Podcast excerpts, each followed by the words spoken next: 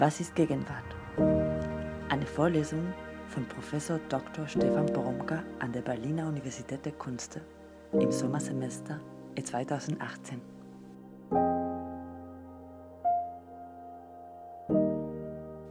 Und hier ist Alessandra Weber. Ja, Stefan, jetzt sitzen wir hier schon nach der mittlerweile siebten Vorlesung. Von wie viel werden es eigentlich? Also insgesamt werden es wohl zehn sein. Okay, also nach der siebten von zehn Vorlesungen.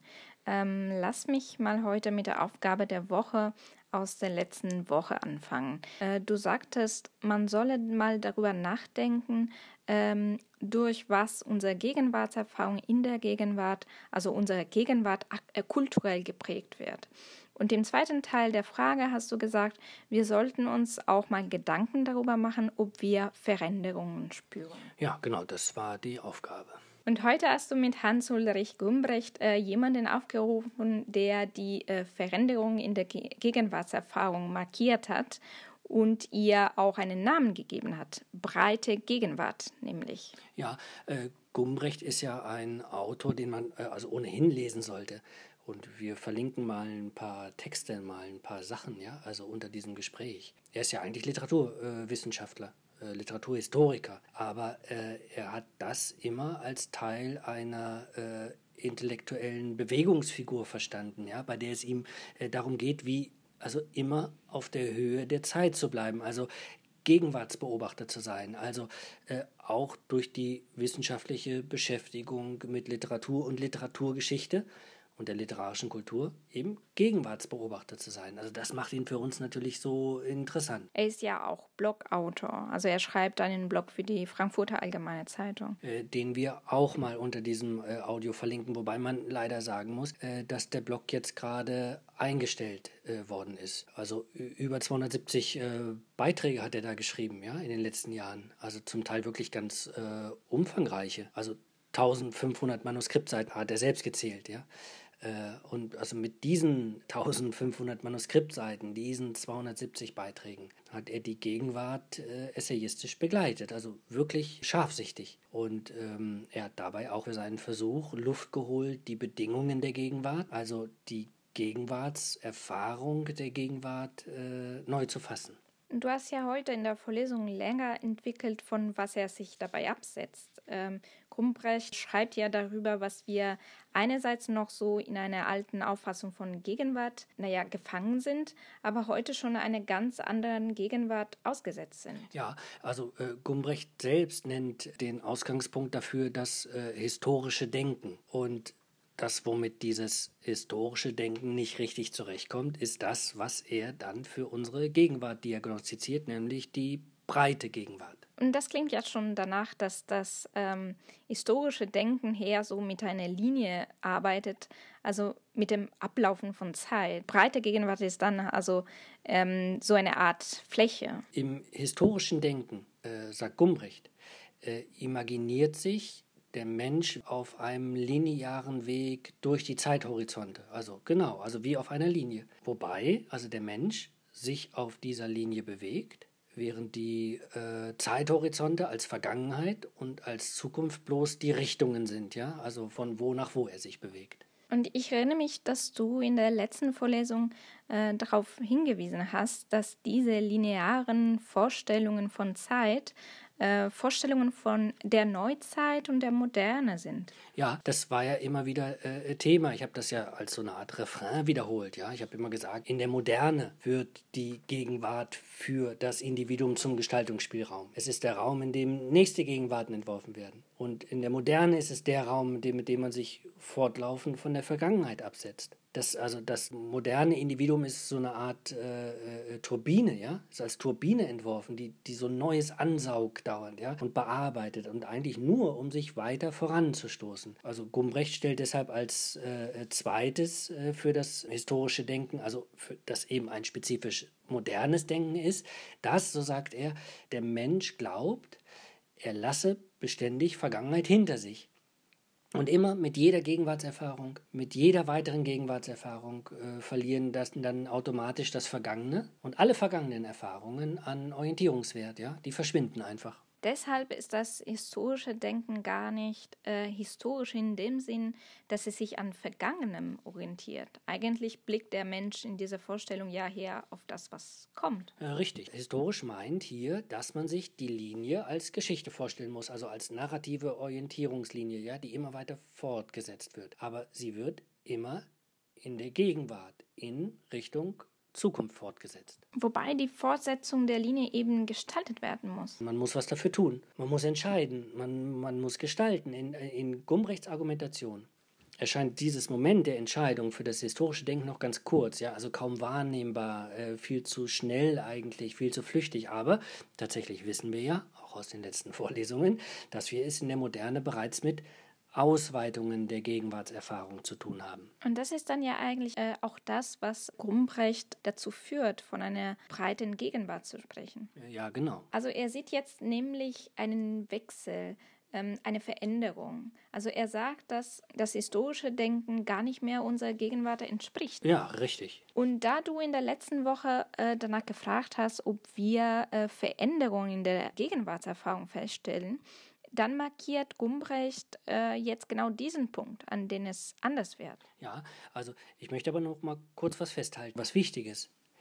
Äh, also was Gumbrecht hier das historische Denken nennt, das hat natürlich wahnsinnig viele äh, epochale Implikationen. Also da hängt wirklich eine Menge dran. Und äh, man muss sich darüber klar sein, was da eigentlich alles mit dranhängt, damit dann auch klar ist, mit was für einer grundlegenden Veränderungen wir es jetzt zu tun haben, die er auch äh, diagnostiziert, ja, und die es uns so schwer macht, äh, zurechtzukommen. Weil das Ende des historischen Denkens in gewisser Weise auch den Ausgang aus der Moderne bedeutet, hin zu einer, naja, zur Postmoderne. Äh, zu dieser Orientierung an der Linie, also zu dieser Idee, dass dauernd in der Gegenwart nächste Gegenwarten hergestellt werden und man damit die Vergangenheit immer hinter sich lässt, gehört natürlich die Vorstellung, dass man sich von der Vergangenheit äh, emanzipieren kann, also sich loslösen kann, also sich autonom setzt, also selbstständig setzt, selbstständig wird, also sich aus eigener Kraft weiterentwickeln kann. Also äh, wir haben es hier damit natürlich in der Moderne äh, zweitens mit einem, mit einem Fortschrittskonzept zu tun. Das heißt, man schreitet ja nie zurück. Ja, es geht auf der Linie immer weiter ähm, äh, voran. Immer geht es nach vorn.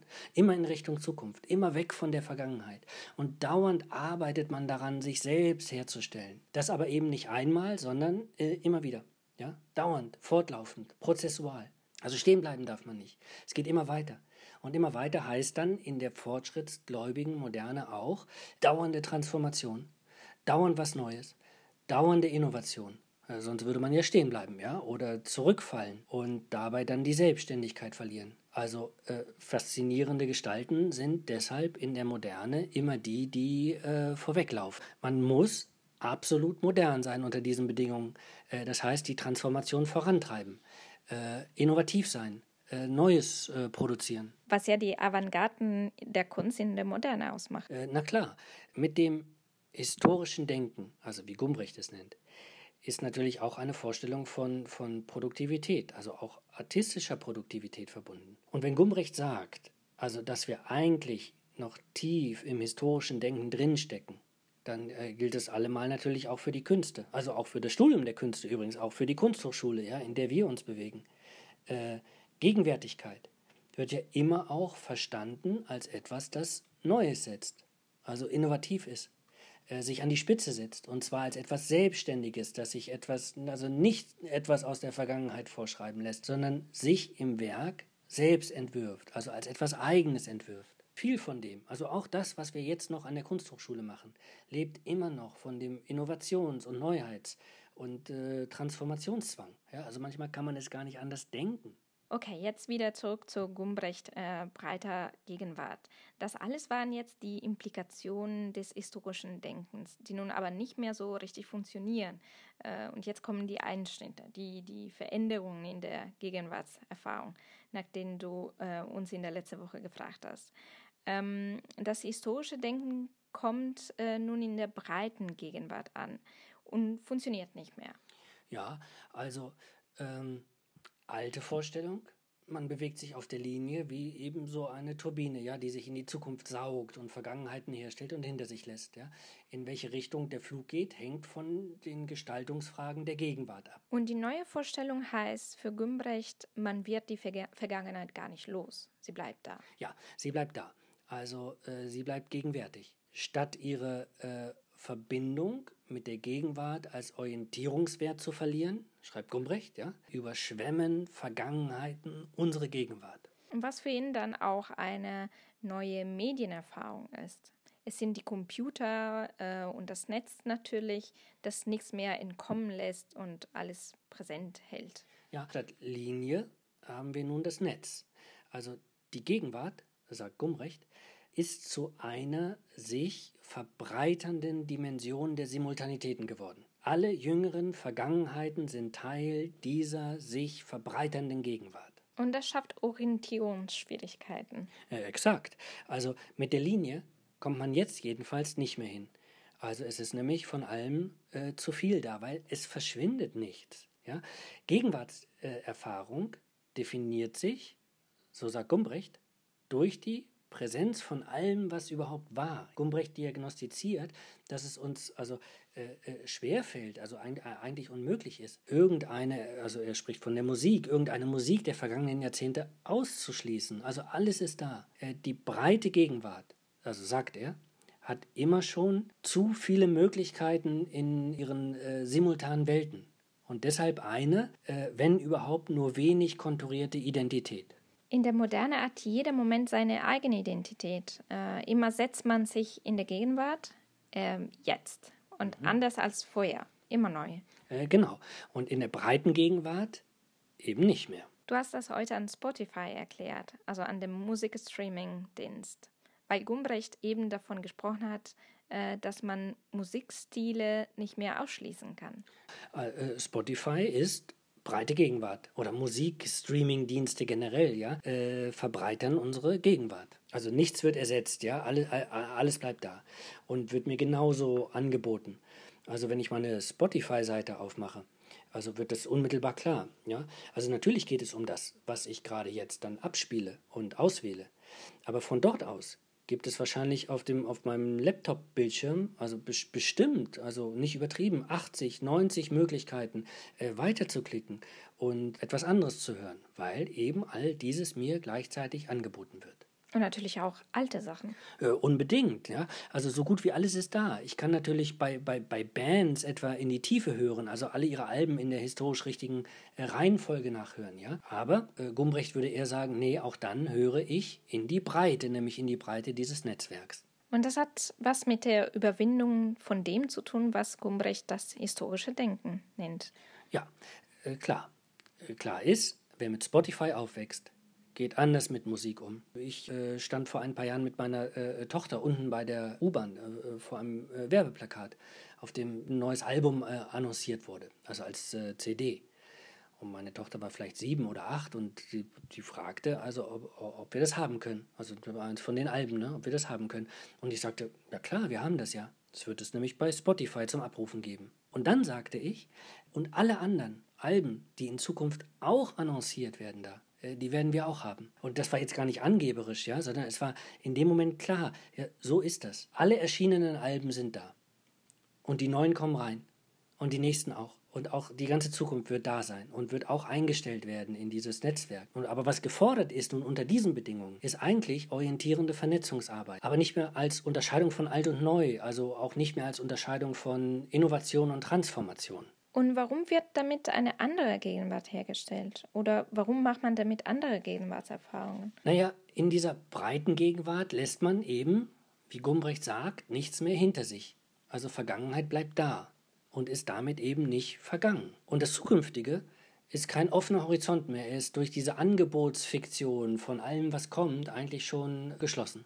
Avantgardistisch ist man unter diesen Bedingungen nur noch, wenn man besondere Verknüpfungen von dem herstellt, was da ist. Äh, genau, äh, wenn man sich auf besondere, auf distinkte Weise eben in dieser breiten Gegenwart bewegen und von allem bedienen kann.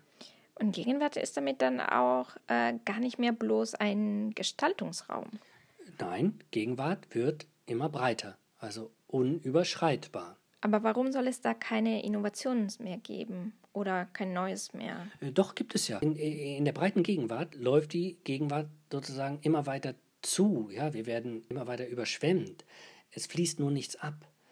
Und, das ist ganz wichtig, wenn in diesem Pool dann kein, wenn es dann keinen geraden Zeitpfeil mehr gibt, also keine Zeitlinie, auf der ich mich immer ins nächste als ins andere bewege, dann findet das Neue also das Innovative, eher als etwas statt, das eben intern passiert, ja, und intern auf besondere Weise verknüpft wird. Du hast heute darauf hingewiesen, dass es Kritiker dieser neuen äh, Gegenwartserfahrungen gibt, die das ziemlich schlimm finden, ziemlich böse. Äh, ja, es gibt ein kleines Merve-Bändchen, also aus dem Merve-Verlag, das ich heute vorgestellt habe. Das hat äh, Markus Quent herausgegeben, äh, der übrigens auch hier an der äh, ODK als Assistent gearbeitet hat. Und dieser Band, wir verlinken die Hinweise auch unten, auch auf eine Konferenz, wo es ganz viele Vorträge gab zum Nachhören. Und absolute Gegenwart äh, ist für Quant und die anderen Beiträger ja, und Vorträger dieser Konferenz sozusagen die zur Hölle gewordene breite Gegenwart. Also denkt man Gumbrecht nämlich weiter, dann kommt man dahin, dass sich Vergangenheit eigentlich in der breiten Gegenwart erledigt. Also sie vergeht ja nicht mehr. Ja, also deswegen ist es auch keine Vergangenheit mehr. Deshalb fällt die Vergangenheitsorientierung aus. Also auch als negative. Ich kann mich ja von nichts mehr entfernen. Und damit bleibt dann nur die Gegenwart. Äh, absolute Gegenwart. Und die Hülle ist das warum? Quant sagt, also mit den Zeitbezügen, mit der Orientierung an einer äh, vergangenen Vergangenheit, also von der sich das jetzt unterscheidet, und dem Blick auf eine offene Zukunft, äh, verschwindet in der Gegenwart auch die Gegenwart. Die Gegenwart muss sich ja unterscheiden. Ja, aber, aber wovon? Äh, geht nicht mehr. Also passiert, sagt Quandt, etwas Paradoxes. Absolute Gegenwart ist der Name für eine Zeit, in der die Zementierung der Gegenwart und das Verschwinden der Gegenwart ineinanderfallen. Okay, aber die Hülle ist das warum? Äh, also weiter sagt er, das Einzige, was jetzt noch übrig bleibt, also wenn die Vergangenheitsorientierung weg ist ja, und die Zukunftsorientierung weg ist und damit auch die Gegenwart wie wegfällt, ja, bleibt nur die dumpfe Kontinuität des Präsens. Ununterbrochener Fluss der Aktualität nennt er das, ja. Automatismus, jetzt kommt es noch schlimmer, ja, von sozusagen eine Steigerung bei ihm. Automatismus und Autismus äh, des Jetzt. Also man ist gefangen in dieser Gegenwart als Nicht-Gegenwart. Ja, äh, das Wichtigste ist natürlich, es gibt in diesen Verhältnissen keine Utopie mehr. Also es hören die Vorstellungen von dem auf, dass es anders sein könnte. Wir sitzen sozusagen in dieser Gegenwartshölle, in der wir meinen, es ist immer schon alles da. Und was nicht da ist, können wir uns einfach nicht mehr vorstellen. Gut, das ist also die Antwort, eine mögliche Antwort auf deine Aufgabe aus der letzten Woche. Äh, das ist die Veränderung. Die Gegenwart wird breiter, würde Gumbrecht sagen. Mhm. Äh, die Gegenwart wird absolut würde Markus Quandt sagen. Ja, und das ähm, historische Denken und die Vorstellungen von der Moderne als sich selbst setzender, autonomer Epoche, ja, aber auch äh, sich fortwährend fortschrittlich transformierender Epoche, das hört darin auf. Und wenn du in deiner Vorlesung danach fragst, äh, was Gegenwart ist, dann ist das der Punkt, an dem du sagen würdest, ähm, hier haben wir Hinweise darauf, dass nicht nur etwas anderes in der Gegenwart stattfindet. Genau, sondern eben auch, dass die Vorstellung von dem, was Gegenwart ist, selbst sich ändert. Okay. Jetzt aber Aufgabe der Woche. Ja, ganz kurz. Also ich habe es ja Besinnungsaufsatz äh, heute genannt. Und dieser Besinnungsaufsatz, den man schreiben soll, oder die paar Notizen, die man machen soll, soll überschrieben sein mit meine breite Gegenwart. Ja, man soll mal ein wenig nachdenken und ein bisschen was aufschreiben, an was man denkt, was einem einfällt, wenn man seine eigene Gegenwart mit Gumbrecht als breite Gegenwart versteht. Gut, dann vielen lieben Dank, lieber Stefan. Ja, vielen lieben Dank an dich, liebe Alessandra. Und bis zur nächsten Woche. Ja, bis dann. Was ist Gegenwart? Eine Vorlesung von Professor Dr. Stefan Boromka an der Berliner Universität der Künste im Sommersemester 2018.